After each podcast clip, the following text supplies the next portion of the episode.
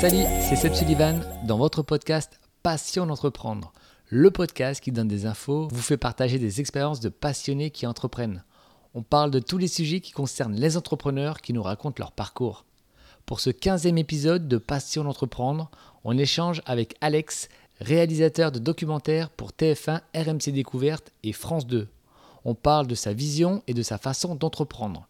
Juste après, on aura l'instant chiffre et on finira l'émission avec la citation du jour. Bonne écoute.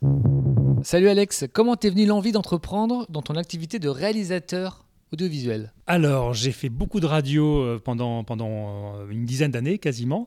Et euh, il faut savoir que la radio, c'est un bocal. Et j'avais vraiment, vraiment envie de, de, bah, sortir de mon bocal et d'explorer un peu, un peu le monde. Quoi. Et, bah, c'est vrai que la télévision et le documentaire, c'est un petit peu le Graal parce que ça te, ça te permet de rencontrer beaucoup, beaucoup de gens euh, à travers euh, leur profession, leur passion, etc. Et, euh, et voilà, j'avais envie de faire du documentaire depuis longtemps. Et, et puis je me suis lancé là-dedans juste après ma, ma, période radio qui a duré donc 10 ans. Et, et, voilà, et ça fait à peu près un peu plus de 20 ans que je fais, je fais ça maintenant. Réalisateur de documentaires pour des grosses chaînes, TF1, France 2, RMC Découverte. Comment toi, tu trouves euh, les sujets que tu, proposes des sujets? C'est les chaînes qui te proposent euh, de réaliser pour elles? Alors, euh, pendant longtemps, et c'est ce que font la, la, la plupart des, des, des réalisateurs, c'est-à-dire qu'on propose une dizaine de sujets à une boîte de prod qui, elle, les propose à une chaîne de télévision. Et sur les dix sujets, il y en a une qui est gardée et les neuf autres sont mises à la poubelle pour euh, tout un tas de raisons. Et euh, une fois qu'on a cette, euh, cette idée qui est, qui est, dont on a le feu vert de, la chaîne, et ben là, la société de production débloque des fonds, voilà, et on part faire le, documentaire. Donc ça, j'ai fait ça pendant, pendant longtemps. J'ai proposé plein plein de sujets et puis à chaque fois, on m'en prenait un comme ça de temps en temps. Et aujourd'hui, bah, voilà, ça s'est un petit peu inversé avec l'expérience et le fait que je, je fais beaucoup beaucoup de films. C'est-à-dire que maintenant, les sociétés production m'appelle parce que le film est déjà vendu à une chaîne euh, et on me propose, on me propose un sujet. Est-ce que tu veux faire un sujet sur des milliardaires, je sais pas, à Miami, euh, voilà, euh, qui ont inventé un nouveau business? Est-ce que tu veux faire un grand chef français à Hong Kong ou n'importe? Et voilà, on me propose l'idée et puis si ça m'intéresse, j'y vais. Et puis et puis si je suis déjà pris, bah voilà, je, laisse mon, ma, place. mais voilà, c'est comme ça que ça, ça se passe. Est-ce que tu as un sujet marquant, un souvenir qui t'a marqué par rapport à, justement un reportage? Tu te dis, mais là, je suis où quoi? Alors j'ai euh, deux sujets comme ça qui me, enfin trois même, euh, qui, qui, me viennent euh, en tête. Le, le premier, c'est tout récent, c'était au mois de novembre. Donc j'ai volé en rafale. Et c'est très, euh, c'est très égoïste de dire ça parce que voilà, c'est vraiment un, plaisir très, très personnel. Je, rêvais de faire ça. Je sais pas, c'est peut-être, ça date depuis Top Gun peut-être, hein, dans les années 80. Mais voilà, j'ai euh, fait un documentaire sur les avions de chasse et j'ai demandé à l'armée si je pouvais faire un vol en rafale. C'est très très rare quand ils acceptent, pour plein de raisons. Il faut passer une visite médicale. Euh, voilà, j'ai passé 5 heures de visite médicale. Euh, c'est costaud. Et pour plein d'autres raisons, parce qu'il y a eu un, accident il y a de ça quelques années où un type, un civil, était dans un avion, un rafale, et il s'est euh, éjecté lui-même, euh, pris de panique euh, sur un vol. Donc depuis, euh, l'armée arrête les, vols en rafale. Et, euh, et, à force de leur dire je veux le faire, je veux le faire, je veux le faire, et, euh, et ben, j'y suis, j'y suis parvenu. Ils m'ont donné cette autorisation. La euh, visite médicale s'est bien passée. J'ai fait mon vol en rafale. Et c'est un des plus grands souvenirs de toute ma vie parce que c'est des sensations qui sont exceptionnelles. Euh, c'est comme une Ferrari avec un, un moteur, un réacteur mille fois plus puissant dans les airs. Donc c'est juste un truc de dingue. Deuxième souvenir très marquant, je suis donc allé euh, chercher des saphirs dans une mine au Sri Lanka à 20 mètres de profondeur avec un Français qui, est installé là-bas. Et, euh, et j'ai vu le quotidien de ces gars qui travaillaient euh, tous les jours à, à gratter la terre en se disant que tout pouvait s'effondrer à tout moment parce que c'est de la boue en fait, hein, c'est de la terre très très humide. Donc là, je me suis dit que les gars, ils prenaient des risques tous les jours et ça m'a vraiment marqué. Et puis troisième souvenir marquant, parmi plein d'autres. Hein, j'ai fait 80 films. Euh, troisième souvenir, c'est les moines de Tibérine qui avaient été assassinés durant les années noires en Algérie. Moi, été la, la, première télé au monde à revenir là-bas. Euh, C'était pour France 2 à l'époque. Et, euh, j'en ai un souvenir très très fort parce que les, les témoignages étaient euh, très très puissants. Voilà. Donc, euh, trois souvenirs parmi, je ne sais pas moi, 1000 rencontres peut-être. Il y a une spécificité, toi, tu travailles tout seul. C'est vrai que normalement, il y a des équipes, sont toujours 2, 3, 4 personnes. Toi, tu réalises tes documentaires tout seul. Donc, c'est une vraie volonté de ta part. Alors, c'est une vraie volonté de ma part, c'est une spécificité parce qu'on n'est pas nombreux euh, j'allais dire, à Paris à, faire ça. Euh, en tout cas, à TF1, pour l'émission Grand Reportage que, que, je fais, que je réalise, que je monte, que je tourne, euh, je pense que je suis tout seul, ou en tout cas, on n'est pas nombreux.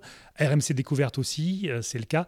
Pourquoi? Parce que, euh, en fait, j'ai commencé euh, dans l'actu, en news, euh, pour, le, pour JT, pour les sujets d'actualité. Et là, c'est vrai qu'on est amené à tout faire. C'est-à-dire qu'on fait une conférence de rédaction le matin, on part tourner le sujet, on le monte et il diffuse le soir même. voilà, mais c'est des sujets d'une minute trente. Et je me suis dit, il y a plus de 20 ans, donc, mais ce que je fais là pour une minute trente, pourquoi je ne pourrais pas le faire en 52 minutes pour les documentaires? Et euh, personne ne le faisait, euh, quasiment à l'époque. Enfin, très très peu de, personnes euh, s'y essayaient. Moi, j'ai lancé le truc comme ça. Et, et le premier documentaire s'est très bien passé. J'en ai fait un deuxième, un troisième. Et en fait, je me suis jamais arrêté et j'ai toujours fonctionné ainsi. Euh, voilà, c'est plutôt rare, mais il euh, n'y a, y a, rien de compliqué en fait. Hein. C'est juste que moi, je suis passionné de l'image, donc voilà, j'aime tenir une caméra, j'aime raconter des histoires, donc je suis réalisateur. Et comme j'ai un problème de sommeil et que je suis insomniaque, euh, bah, je monte mes films la nuit. Et ce qui me permet en fait de, de contrôler la chaîne de A à Z et qu'on ne me dise pas mais tu as besoin d'un œil extérieur, blablabla. Bah oui, une fois que j'ai terminé le film, je le montre à mon producteur qui lui me dit tiens, ben ça, il faudra raccourcir ici, là il faudra rallonger, etc., etc. Et après on le présente à la chaîne. Donc je suis jamais vraiment tout seul non plus. Hein. J'ai un producteur avec moi, avec qui je discute et avec qui j'échange je, pour, le film. Mais sinon j'aime contrôler euh, toute cette chaîne là en fait. Donc ton métier tu l'as pris, tu es autodidacte, tu as fait des formations, comment ça s'est passé le processus? Alors après mes dix ans de radio, donc j'ai arrêté vraiment euh, le, bocal entre guillemets. Euh, je me suis lancé euh, dans, une formation chez IMV, c'était une filiale de TF1 à Bordeaux. Ils m'ont appris à me servir d'une caméra pendant trois semaines. J'ai fait un stage dans une télé locale qui s'appelait, qui s'appelle toujours TV7 Bordeaux. J'ai fait un stage chez M6 à Bordeaux pendant une quinzaine de jours. Et à partir de là, le rédacteur en chef, Christophe Huette, à qui je dois énormément de choses, m'a dit bah Tiens, est-ce que tu veux revenir le lundi euh, après la fin de mon stage? Mais là, pour une vraie pige. J'ai enchaîné comme ça chez M6 pendant deux ans, où j'ai bossé comme un dingue, euh, mais j'ai appris vraiment le métier là chez M6. Et est-ce que tu as des réalisateurs euh, en modèle ou pas? Alors c'est une bonne question, aucun.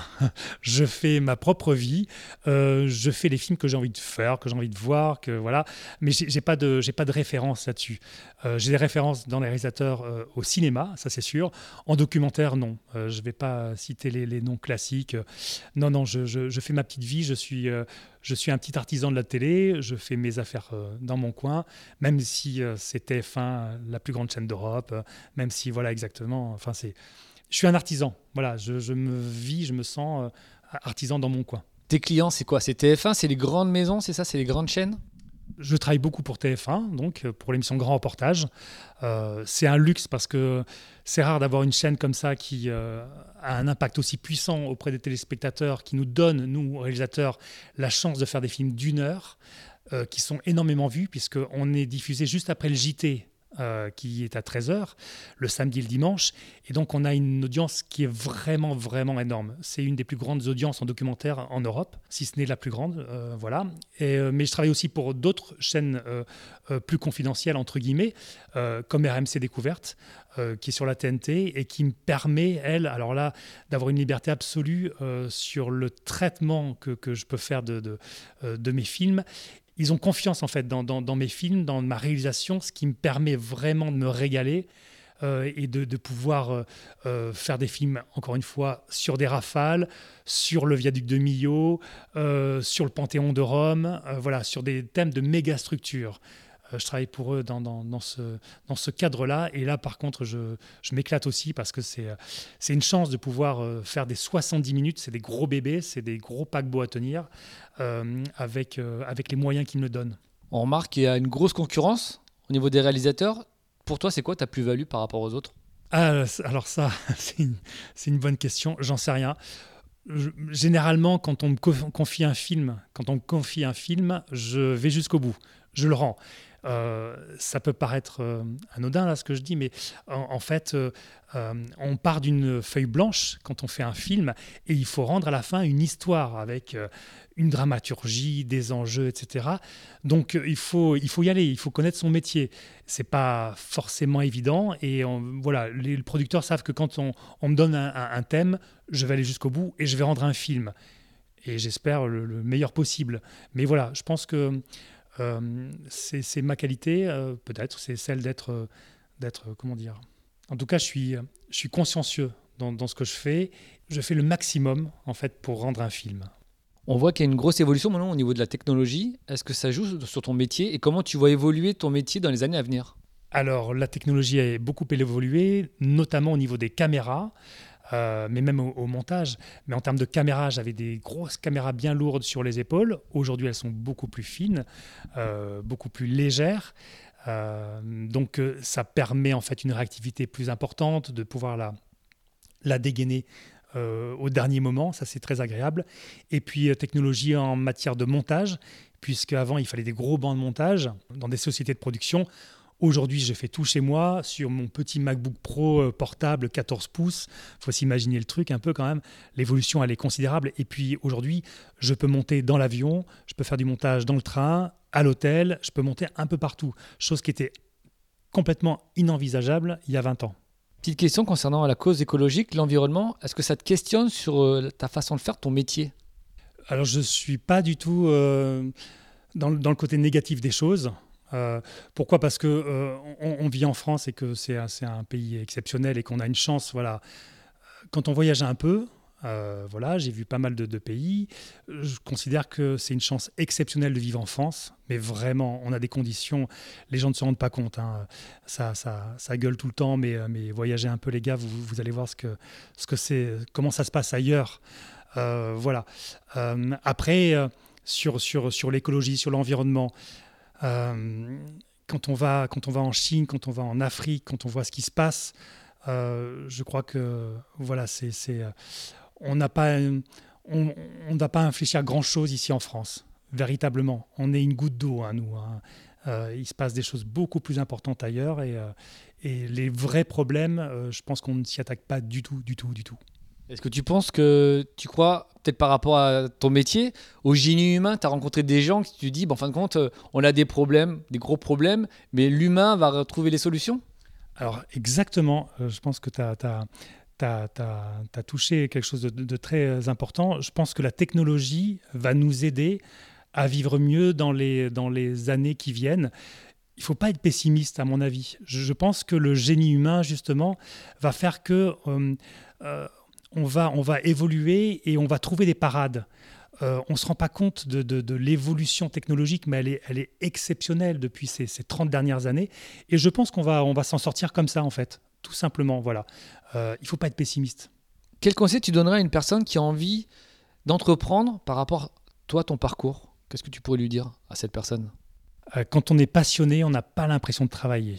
Il faut, voilà, si j'avais un seul conseil, c'est de, c'est de travailler dans un domaine qui nous intéresse. C'est, bateau ce que je dis, mais, mais, euh, mais quand on est passionné, euh, le matin, on se lève sans problème. On peut se coucher à des heures très matinales ou très tardives, je ne sais pas, au choix, parce qu'on a des projets sur lesquels on travaille et ça vient tout seul. Et, et, et si on travaille, si on, voilà, on a une volonté de, de de faire des grosses journées, encore une fois, hein, de, s'investir pleinement. Euh, je pense que tout le reste découle derrière. En fait, euh, tout arrive. Euh, le succès, la, réussite. C'est tout bête, hein, mais, mais on ne peut pas faire quelque chose de bien si on n'est pas motivé. pour moi, c'est un non-sens. Donc voilà, moi je vais, enfin je travaille dans un secteur qui me passionne. Je travaille énormément. Je ne sais pas si je suis à 70 heures par, semaine ou, plus, j'en sais rien. Et en fait, ça ne m'intéresse pas. Je ne vois pas mes vacances, je ne compte pas mes RTT, je ne sais même pas ce que c'est que des RTT. Les jours fériés, je ne sais pas quand est-ce qu'ils tombent. Parce que je suis passionné. Je trouve que c'est une chance exceptionnelle de, de faire ce métier-là. Et voilà, donc, euh, moi, ce que je conseille, c'est de vraiment euh, ne pas se forcer à faire un métier qu'on n'aime pas, mais, mais, mais s'investir. Et on est tous faits pour quelque chose. Donc euh, voilà, je pense que c'est ça la, la, solution. S'investir dans la radio, s'investir dans la télé, s'investir dans la presse écrite, dans le journalisme. Euh, on a la chance, en tout cas en France, de pouvoir le faire et s'investir pleinement. Donc ça, voilà, si, si, si c'est un conseil que je peux donner, c'est celui-ci, c'est d'aimer ce qu'on ce qu'on va faire, se lever le matin et d'être motivé. Et justement, est-ce que tu as une phrase ou un mot qui te motive tous les matins? Alors, je pense que mon mantra, c'est euh, de profiter parce que la vie est courte. C'est tout. Donc, profiter, ça peut être aussi profiter dans le travail, de s'investir, d'aimer ce qu'on fait et, de, et, de, et d'avoir des résultats derrière. Donc, je profite. Eh bien, merci Alex. Merci Seb. L'instant chiffre, le cinéma, la télévision et la radio sont les trois piliers de l'audiovisuel. Ce secteur repose sur 11 000 entreprises environ et 170 000 salariés. 62% des effectifs sont intermittents avec des CDDU, des contrats à durée déterminée d'usage, le temps d'une production audiovisuelle. La citation du jour est de Gustave Flaubert. Voyager rend modeste, on voit mieux la place minuscule que l'on occupe dans le monde. N'hésitez pas à vous abonner et à laisser des commentaires sur Spotify, Audioblog et Google Podcast. On se retrouve également sur la page Facebook de Passion d'entreprendre. Merci pour votre écoute. Soyez forts et déterminés dans tous vos projets. À très vite pour un nouvel épisode de Passion d'entreprendre.